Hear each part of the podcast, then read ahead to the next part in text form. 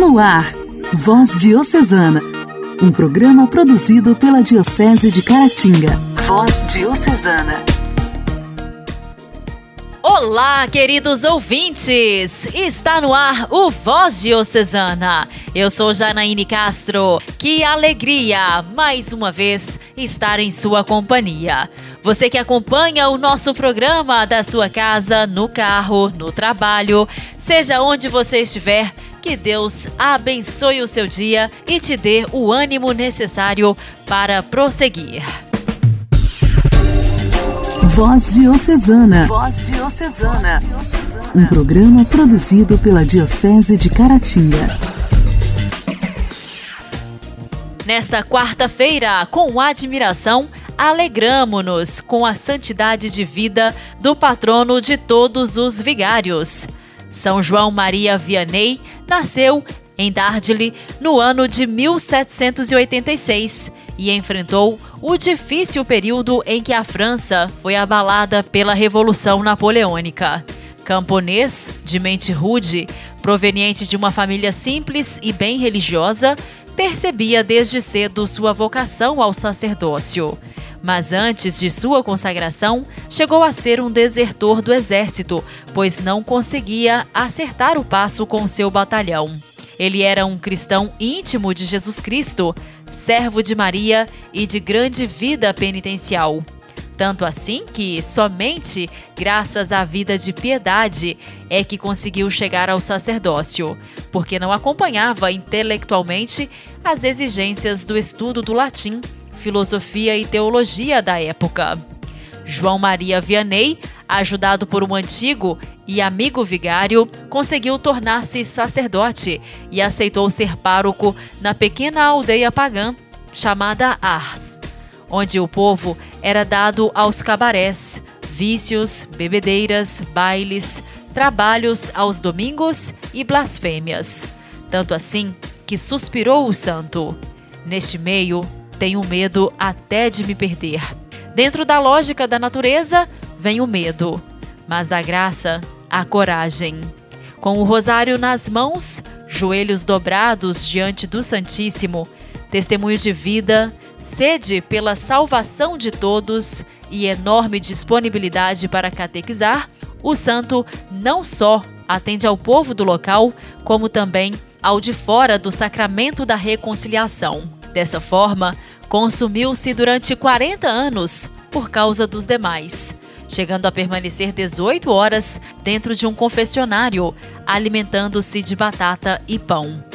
Portanto, São João Maria Vianney, que viveu até aos 73 anos, tornou-se para o povo não somente exemplo de progresso e construção de uma ferrovia, que servia para a visita dos peregrinos, mas principalmente e, antes de tudo, exemplo de santidade, de dedicação e perseverança na construção do caminho da salvação e progresso no reino de Deus para uma multidão, pois, como padre, teve tudo de homem e, ao mesmo tempo, tudo de Deus. São João Maria Vianney, rogai por nós. A alegria do Evangelho. O Evangelho. Oração, leitura e reflexão. Alegria do Evangelho. O Evangelho desta quarta-feira será proclamado e refletido por Padre Michael, vigário da paróquia de Mutum.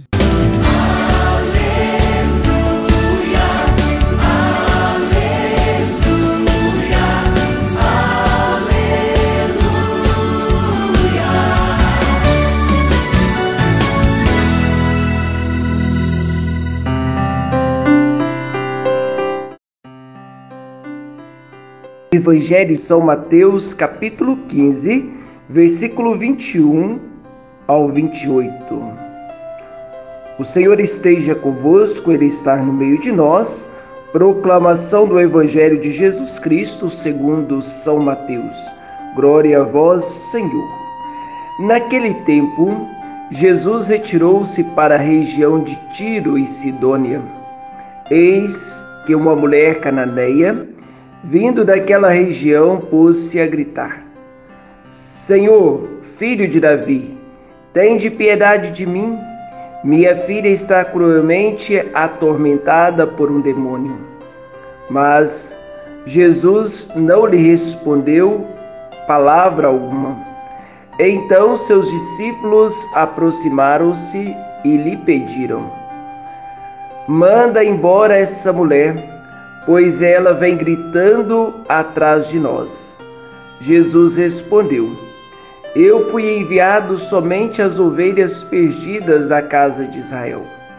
Mas a mulher, aproximando-se, prostrou-se diante de Jesus e lhe começou a implorar: Senhor, socorre-me. Jesus lhe disse: Não fica bem tirar o pão dos, dos filhos para jogá-lo aos cachorrinhos.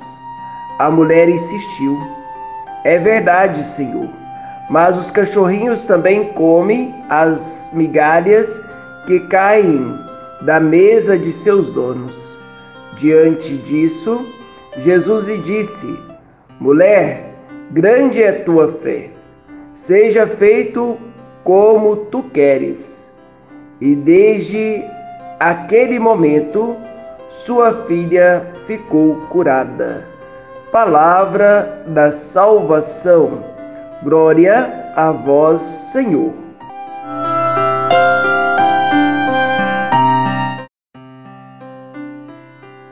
Meu querido irmão, minha querida irmã, o Evangelho de hoje nos convida a sermos insistentes.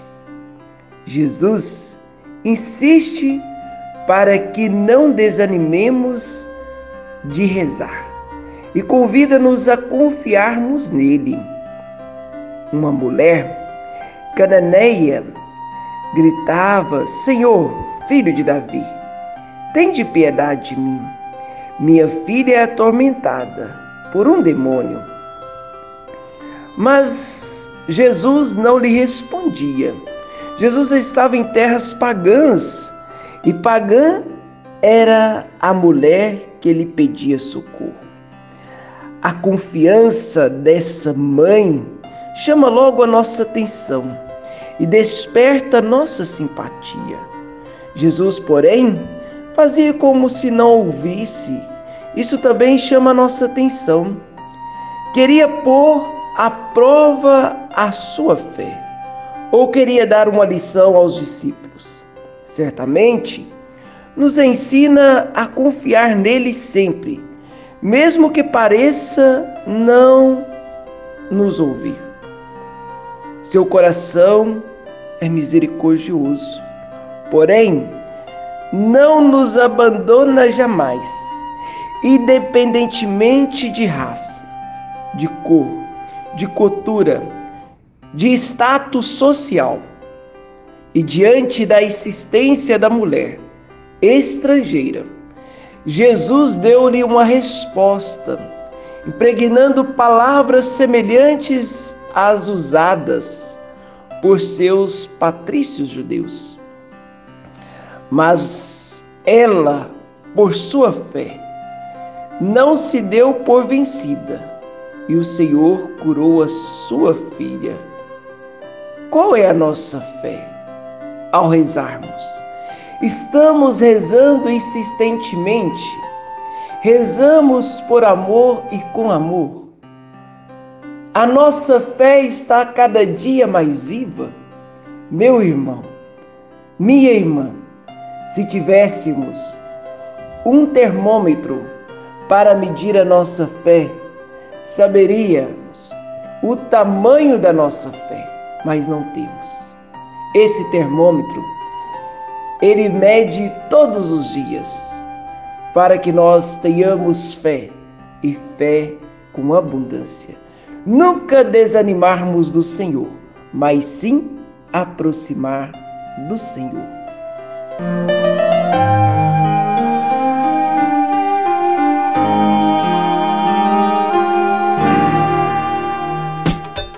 Diálogo Cristão. Temas atuais à luz da fé. Diálogo Cristão.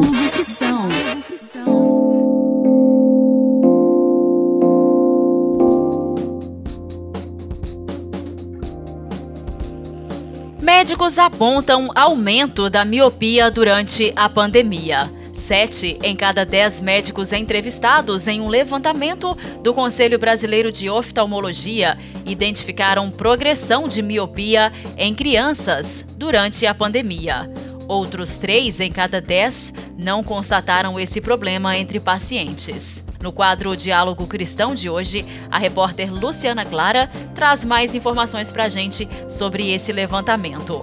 Olá, Luciana! Olá, Janaíne. Olá, ouvintes do programa Voz Diocesana. A pesquisa entrevistou 295 médicos oftalmologistas com diversas subespecialidades, como pediatria, córnea, catarata, glaucoma e retina.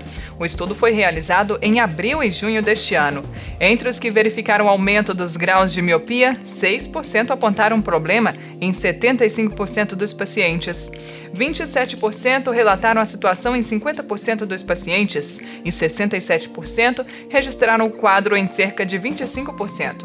Dos profissionais ouvidos, 75,6% avaliaram que o uso de diversos dispositivos eletrônicos pode agravar o quadro de miopia. Outros 22% entenderam que esse fator pode influenciar, mas apenas com o uso de tablets e celulares. Apenas um pequeno percentual não viu relação entre os dois fenômenos.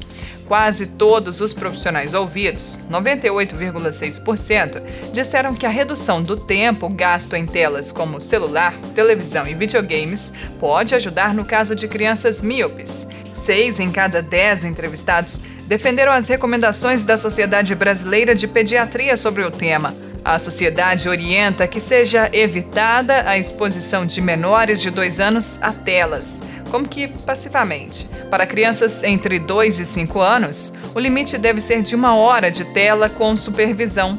Para a faixa entre 6 e 10 anos, o tempo não deve ser superior a duas horas, também com supervisão.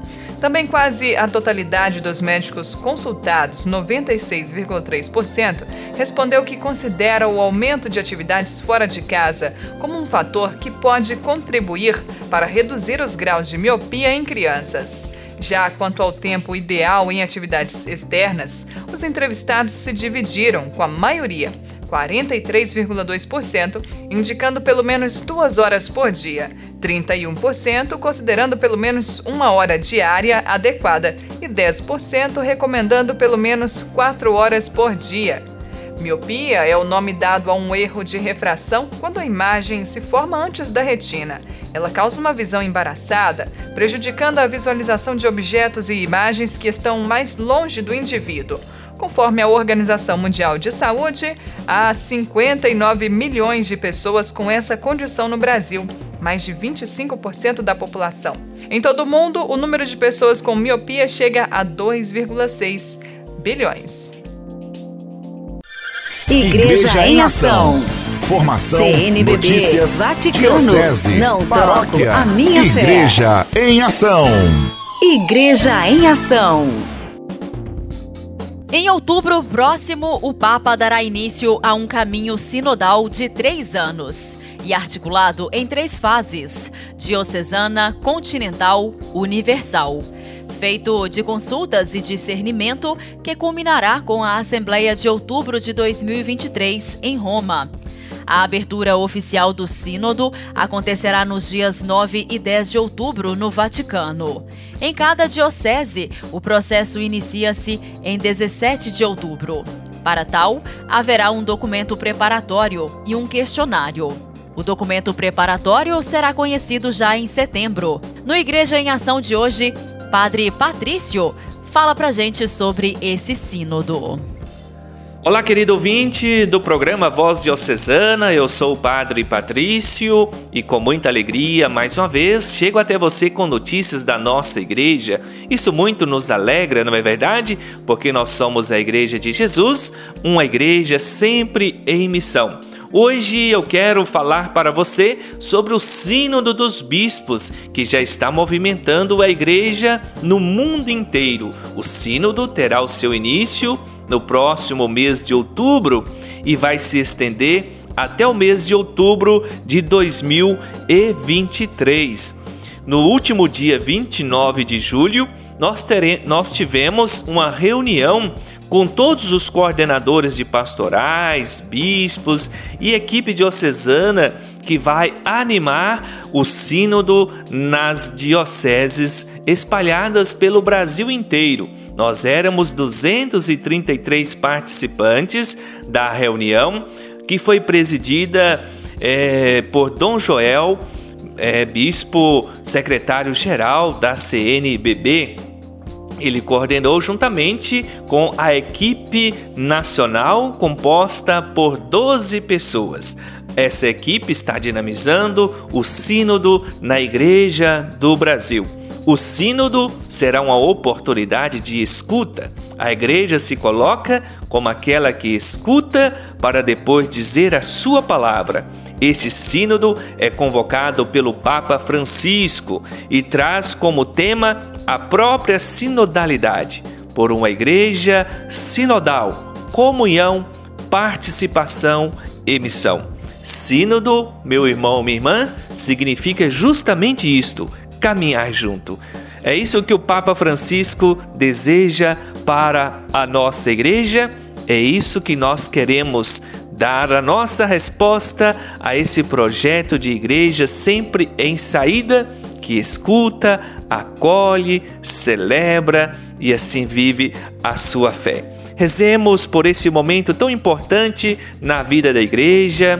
Teremos o um momento da parte da diocese, onde vamos poder dar também a nossa contribuição. Você vai acompanhando aqui no programa Voz Diocesana as notícias e você vai ficar bem informado. Um grande abraço, fique com Deus. Voz Diocesana. Voz Diocesana. Um programa produzido pela Diocese de Caratinga.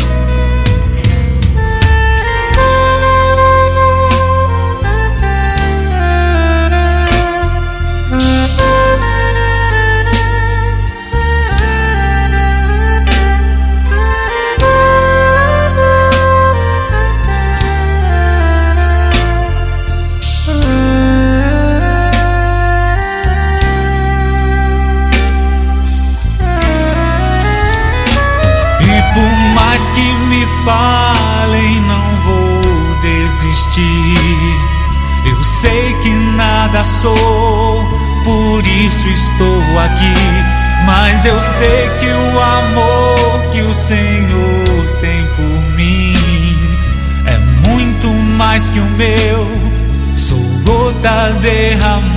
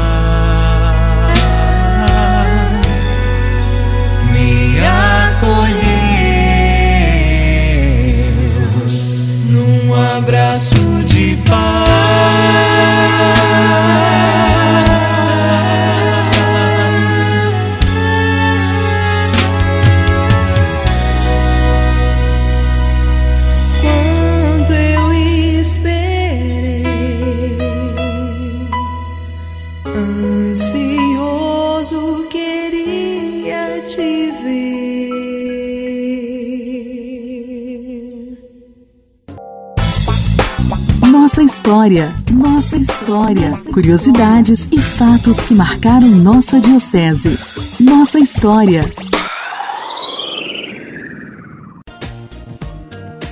Padre Júlio Maria morreu em 24 de dezembro de 1944 em um acidente de carro. No quadro Nossa História de hoje, Padre Heleno nos conta sobre os últimos dias de vida do servo de Deus, Padre Júlio Maria. Caríssimos ouvintes da voz diocesana, do quadro Nossa História, você que tem nos acompanhado até aqui, hoje queremos falar dos dias que antecederam a morte do servo de Deus, Padre Júlio Maria de Lombardi. No dia 19 de dezembro de 1944, ele deu hábito religioso a quatro jovens que entraram para o noviciado e na manhã do dia seguinte, então, recebeu os primeiros votos dos noviços né, daquele ano de 1943 a 1944, haja visto o noviciado ser de um ano.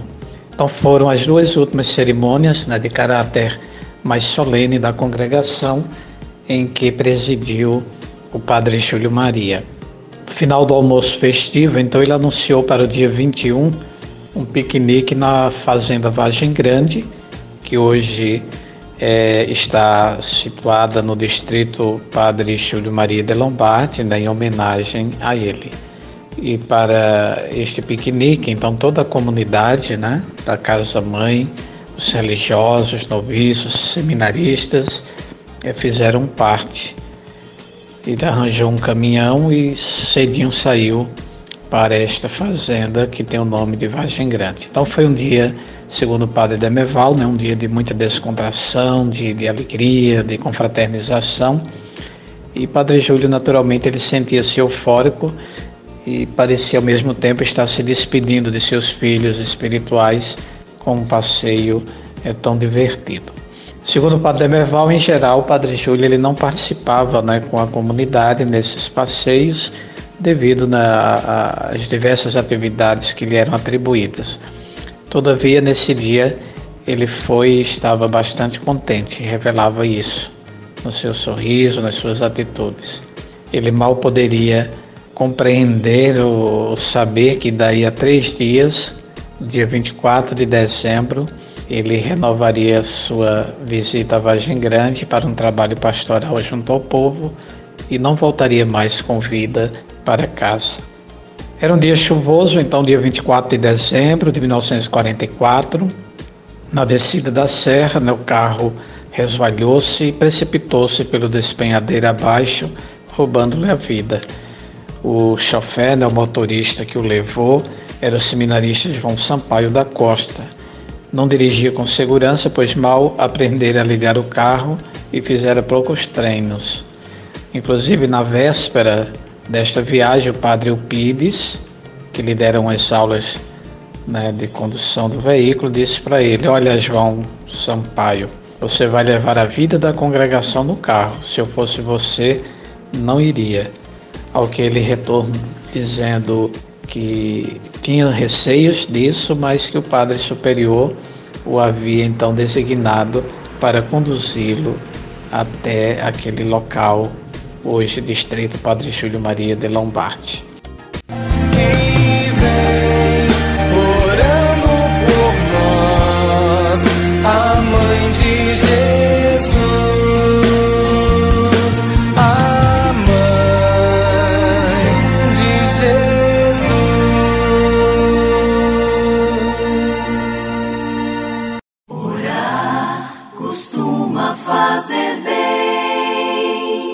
Intimidade com Deus. Esse é o segredo. Intimidade com Deus. Com Padre Elias Garcia. Elias Garcia. Costuma fazer bem. Meu irmão e minha irmã, neste mês de agosto nós vamos meditar sobre a espiritualidade bíblica. No Antigo Testamento, a expressão caminho significa toda experiência humana seja de alegria ou sofrimento. O Pentateuco mostra a caminhada do povo eleito de Deus, suas experiências de vida, o rompimento com o seu projeto e o retorno ao caminho da aliança. Durante o tempo do Êxodo, a comunidade israelita fez a expressão de opressão, de escravidão, de domínio. Nessa caminhada rumo à libertação, vendo sinais da presença amorosa de Deus em seu meio, o povo faz uma profunda experiência de fé. No caminho pelo deserto, se encontra a presença de Deus. E em meio às dificuldades, o povo faz uma profunda recordação da ação misericordiosa e libertadora do Senhor e reconhecem que não teriam sobrevivido se não tivessem a sua proteção. Finalizo com uma poesia. Nós somos envolvidos por um mistério e a cada momento Deus nos revela. Por isso, Senhor meu Deus, vós sois maior que todas as nossas palavras, pois diante de vós aqui estou com a totalidade do meu ser. Vós sois, Senhor, mais silencioso que o nosso silêncio. Basta a minha presença. Vós sois mais profundo que nossos pensamentos, pois conhece toda a nossa história, ideais, propósitos de vida. Vós sois mais elevado que todos os nossos desejos, tão grande, tão próximo. Quanto mais desejamos conhecê-lo, tocá-lo, somos atraídos pelas profundezas de si próprio. Dai-nos, ó Deus, Pai amoroso, um coração cheio de alegria e de encanto, para reconhecer, descobrir acolher tua presença dentro de nós e no meio de nós. Eis o grande mistério que estamos envolvidos. Ele está no meio de nós. Como reconhecemos a presença de Deus em nossa vida? Deus abençoe você, meu irmão, minha irmã, abençoe seu dia e até mais.